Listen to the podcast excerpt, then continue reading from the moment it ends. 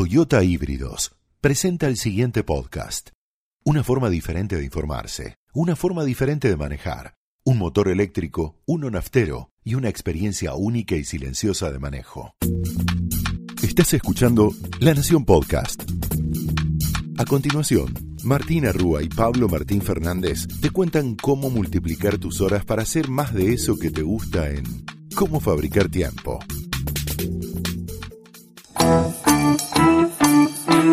Bienvenidos a Cómo Fabricar Tiempo, donde te prometemos que si invertís estos 20 minutos vas a multiplicar tus horas para hacer más de eso que te gusta. Mi nombre es Martina Rúa. Yo soy Pablo Martín Fernández y en el episodio anterior te hablamos sobre el impacto de la procrastinación y la importancia de adquirir hábitos. Qué palabrita la procrastinación. Bueno, tiene que ver con demorar. Vimos que 9 de cada 10 personas, o sea, casi todos demoramos lo que hay que hacer. ¿Qué nos pasa con eso? La importancia de adquirir hábitos. Bueno, todo, todo un episodio, pero para hoy tenemos otra promesa. Sí, ¿qué pasa en la oficina con lo que hablamos en el episodio 2? Esta idea de, in- de interrupciones con los celulares, la tecnología. Bueno, en la oficina pasan otras cosas que nos sacan la energía y nos sacan el foco, ¿no? ¿De qué estamos hablando? Totalmente. ¿Cuántas veces te pasa que hablas con un colega, con un amigo y te dice, hoy me fui de la OFI sin energía?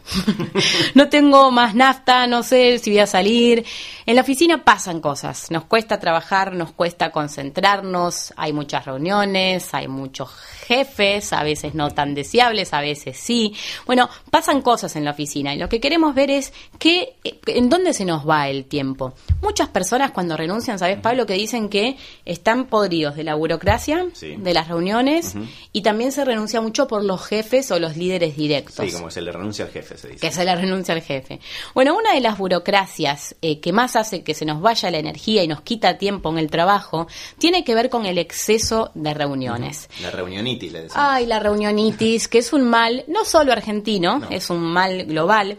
De hecho, tenemos, eh, hemos encontrado varios papers que han demostrado cómo eh, la cantidad de reuniones que se tienen al año Acá tengo uno de la Sociedad Británica de Psicología de Estados Unidos, donde dice que hay 11 millones de reuniones al día, escuchen esto, que generan pérdidas anuales por 32 mil millones de dólares. Bueno, ahí ya te dolió el bolsillo si no querías escuchar hablar de este tema o no querías mirar cómo tenés vos tus reuniones, no te va a quedar otra que escucharlo porque a esto impacta financieramente. Pero lo que más nos importa a nosotros, más que lo financiero, es cómo nos impacta a nosotros, Sí. en nuestra productividad y en cómo la pasamos adentro de la oficina.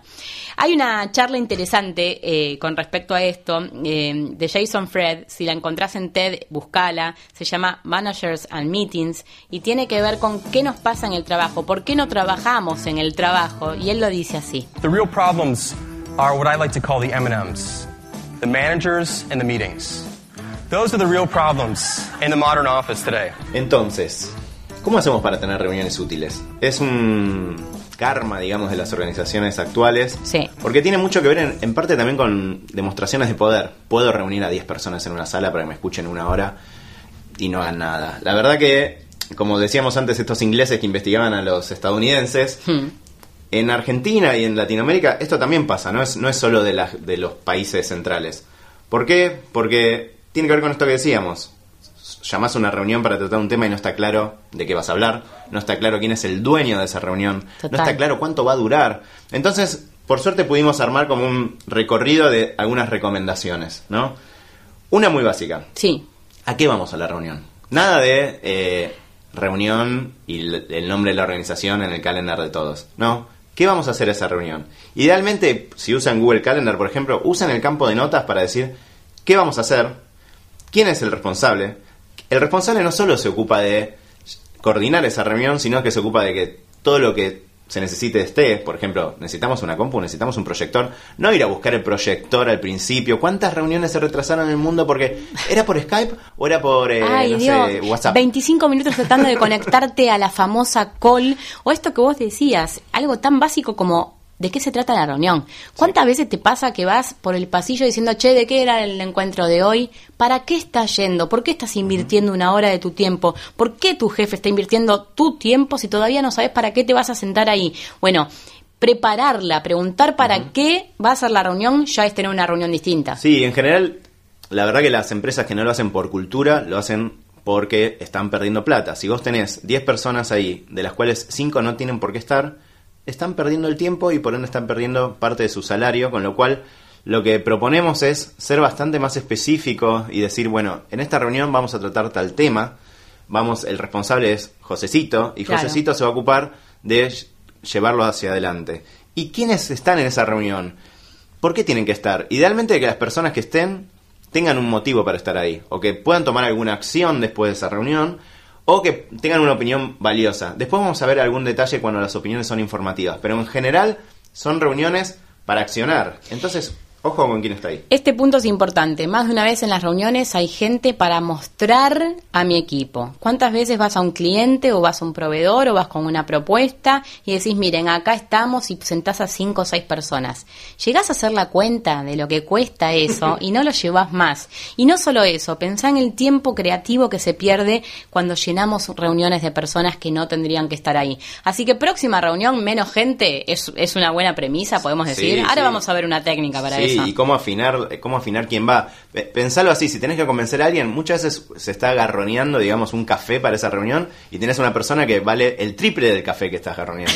Entonces, hay que tener cuidado, es, es, es muy simple, pero se necesita que alguien se ponga los pantalones y diga, bueno, esto tiene que ser así. De vuelta lo repetimos, un responsable, qué tema y si las personas que están ahí van a tener acciones sobre ese tema. Y de idealmente, e idealmente, perdón, que tengan una hora de fin, ¿sí? Y que- Totalmente. ¿Por qué las reuniones eternas? O también decir, bueno, teníamos una hora para esta reunión, pero si se resolvió en 15 minutos. Fantástico. Listo, nos fuimos. Nos ¿A qué te vas a quedar? No se queden. No tienen que durar una hora. De hecho, las pueden tener así parados, 10 minutos, charlar y seguir. Vas a ver cómo el día fluye mucho más. Para las reuniones también hay algo que tiene que ver con lo que viene después de la reunión. Y esto es importantísimo porque más de una reunión queda en la nada. ¿Cuántas Sí. veces, Pablo, te reunís? Decís, bueno, listo, vamos para adelante y después te vas, no haces nada de lo que dijiste que Nada. ibas a hacer. Hay algo espectacular que viene del mundo de los sistemas del que aprendimos muchísimo. Mucho, mucho en las reuniones se aprende el mundo de los sistemas porque son dinámicas, rápidas, paradas. Exactamente. Y lo que hacen ellos es algo que se llama retrospectiva. ¿Qué es una retrospectiva? Es poder evaluar una reunión pasada o un release, como se llaman las entregas en sistemas. ¿Cómo hicimos este trabajo? ¿Cómo fue que lo completamos? Es hacer una evaluación formal y útil de las cosas que estuviste trabajando. La retro, como le dicen en sistemas, tiene un montón de metodologías. Fíjense en internet, hay mil maneras de hacerlo. Eh, se hace en un lugar específico. Se pueden tomar un montón de decisiones muy buenas para hacerlo. Se las recomendamos mucho. Nosotros hablamos, para contarles un ejemplo concreto de una pyme nacional que las hace, ellos son desarrolladores de software, la compañía se llama Grupo Esfera, y hablamos con Diego Fondevila, uno de los socios fundadores, para que nos cuente cómo hace las retro. La retrospectiva es una actividad de mejora periódica, requiere un facilitador. La primera actividad es conectarse con el modo de mejora, luego hay que revisar los compromisos de la retrospectiva anterior, después hay que analizar la realidad, todos aportan su percepción de cómo se realizó el trabajo, luego de esa mirada de la realidad hay que analizar la forma en que se trabajó y qué se puede mejorar, luego hay que proponer mejoras, se puede hacer análisis de causa raíz, por ejemplo, dependiendo del contexto, y luego hay que determinar un compromiso de mejora se va a aplicar hasta la próxima retrospectiva. Como te decíamos, siempre nos fijamos qué hacen las grandes empresas con esto, las que se dedican a tener mil millones de reuniones. Sí. Y por suerte en muchos casos lo cuentan. Y hemos tenido la suerte también de visitarlas y esto está pegado en sus paredes, en sus salas de reuniones con nombres eh, que, bastante pintorescos, ¿no? Sí, es verdad. Eh, ¿Cómo hace Facebook, no? Para llevar adelante las reuniones. Y acá tiene que ver con algo que hablamos hace un ratito, que es, define si es una reunión para discutir un tema, o para presentar un tema, para informar, mejor dicho, o para ejecutar. Es Sí. decir, ¿Qué vamos a hacer en esta reunión? ¿Voy a poner a todo el equipo al tanto de una novedad? Bueno, entonces sí, posiblemente tenga que invitar a casi todo el equipo o al staff de ese área. Pero esas son las menos, y eso es muy importante. Las, son las menos las reuniones en las cuales yo tengo que invitar a todo el equipo. Si no, lo que tengo que hacer es definir quién tiene que estar ahí sí o sí, Hmm. porque van a tomar acciones, esto que decíamos antes. Y Facebook las define así. Hay una reunión del tipo de información, o sea, yo informo y digo, invento, vamos a lanzar el producto tal, y otra en la cual quiero, por ejemplo, llevar adelante ese producto. Entonces necesito que esté el diseñador, el desarrollador, el que escribe el texto. Son dos reuniones distintas. No tiene sentido invitar a todo el equipo en la que yo voy a definir cómo va a ser el producto. Esa es una. Pensalo entonces, vos en tu organización o, o en tu equipo, por más que trabajes de manera independiente, ¿esta reunión es para tomar una decisión o es para discutir algún tema? Hacete esas preguntas, vas a ver cómo la reunión tiene un fin mucho más claro. Bien. Después Google, que es el otro gigante de Internet. ¿Cómo tienen las reuniones, las reuniones Google? ¿Qué hacen ellos? Eh, también un poco hay una idea siempre de inclusión, ¿no? O sea, si invito gente que no necesariamente está en el mismo rango, hay que tratar de darle espacio. Si son todos gerentes, invitan a alguien que está empezando, un junior, idealmente lo que propone Google es que le des el crédito, que le des el espacio a esa persona. Si lo invitas, hacerlo participar. Posiblemente al principio esté tímido, le dé miedo hablar adelante de gerentes. Bueno, darle el espacio y si, y si está tímido, darle el crédito, ¿sí? Give credit, dicen ellos. Qué buen punto ese, ¿no? Muchas veces hay personas de distintas jerarquías en las compañías y es obvio que quizás surja una buena idea de alguien junior y no se anime a levantar la voz. Otra buena idea que no sé si la dicen en Google, pero es démosle voz a los tímidos, a las Sí. personas calladas, que grites, no quiere decir que tengas razón. Así que también una muy buena idea es darle espacio a las personas más calladas. Exacto. Y Google tiene un par más, tiene varias más, pero vamos a decir dos más. Una es tratar a los colegas, esto es muy básico, pero fíjense cómo no pasa.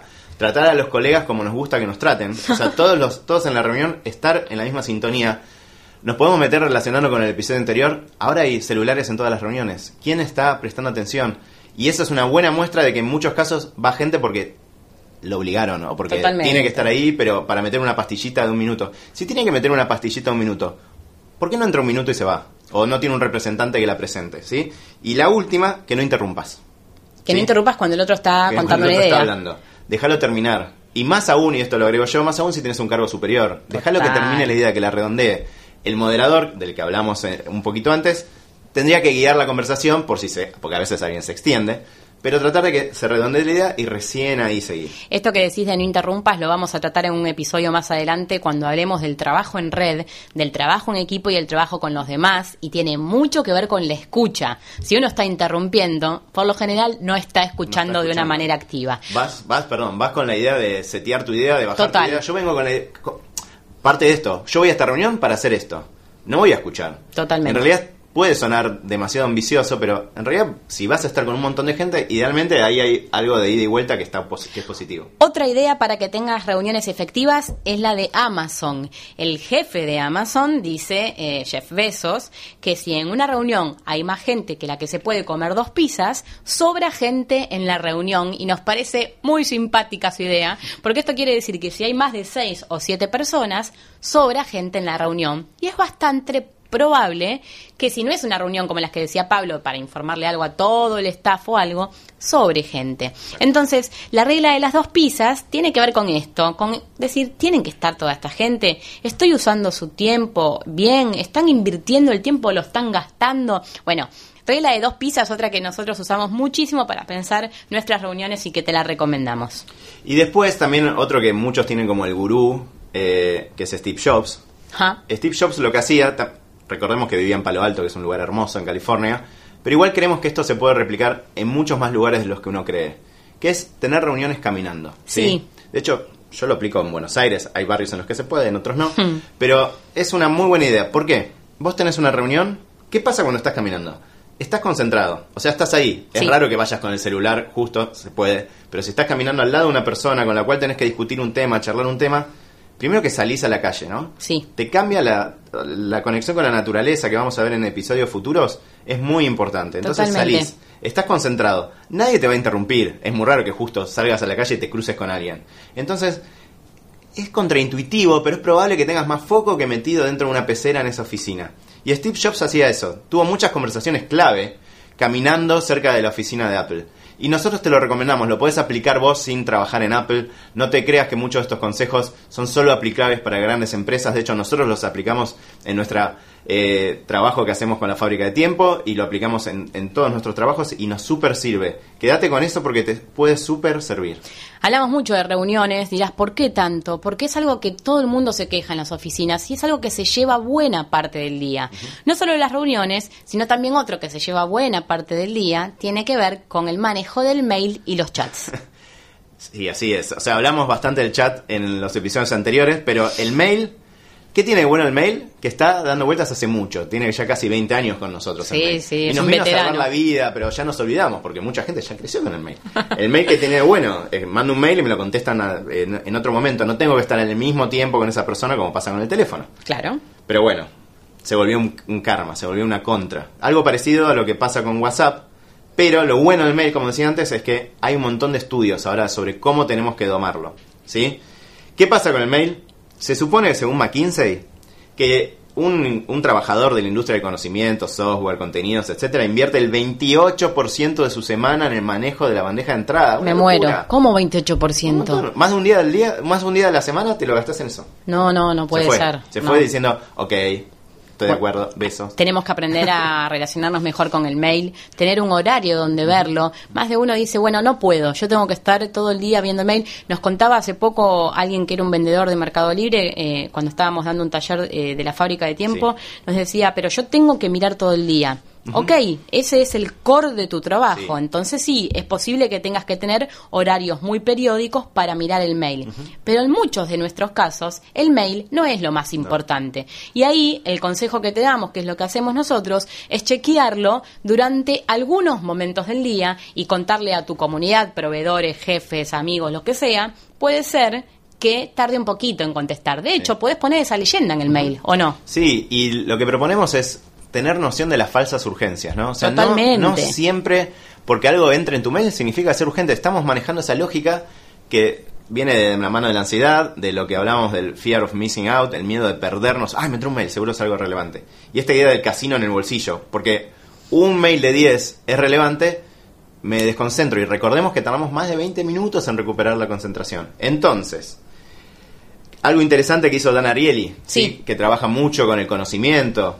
Él recibe muchísimos mails, ¿no? Y se quedó pensando, ¿cuántos de estos mails son urgentes? Qué bueno sería que el mail me viniera con una leyenda de esto es urgente. ¿Vieron que alguna vez ustedes han recibido un mail que dice urgente y no es urgente? No es urgente casi nunca. Muy pocas veces. Si alguno está escuchando acá y es un cirujano de corazón abierto, sabe lo que son las urgencias. Exacto. Para el resto de los mortales es raro. Entonces, ¿qué hizo Dan? Le mandó de respuesta a esos a los mails que recibía una simple encuesta diciendo el nivel de urgencia.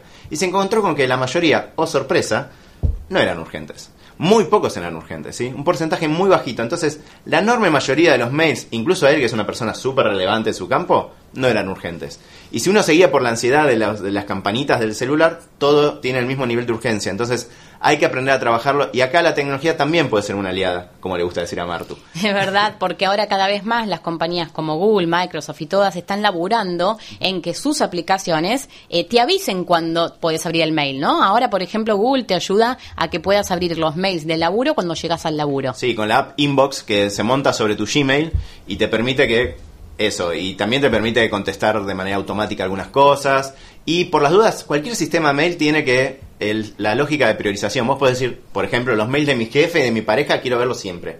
Quiero que me salten las eh, campanitas de todos los colores. Usalo, setealo, invertí unos minutos del día para que saber qué mail querés que te entre y qué no. Como vimos con las notificaciones en el, en el otro episodio, hacelo también con el mail y que no sea invasivo. Y una salvedad antes de terminar, que esto no lo queremos dejar decir. Hay reuniones que sí tenés que tener. Totalmente. Y hay mails que sí tenés que abrir. O sea, no es que somos anti-reunión, anti-vernos, anti-tecnología. Al contrario, las reuniones que sí son las que generan relación. Y esas son las reuniones que tienen que ser cara a cara. Invertí tiempo, invertí tu día, invertí un lindo almuerzo, elegiste un lindo bar donde verte, pero las reuniones que sí son las que generan relación para hoy y para el largo plazo. Sí, ni hablar si trabajas en ventas, ¿no? O sea, cada eh, actividad tiene un peso distinto de estas cosas, por eso te recomendamos que te tomes lo que llamamos horas multiplicadoras y que le dediques una horita a pensar esto y va a ser todo el tiempo que te ahorrás después de que lo modelás de alguna manera. Esto fue una vez más Cómo fabricar tiempo, en donde te contamos cómo multiplicar tus horas para hacer más de eso que te gusta. Porque recordá que lo más importante no es que hagas más, sino que hagas mejor. Hasta la próxima.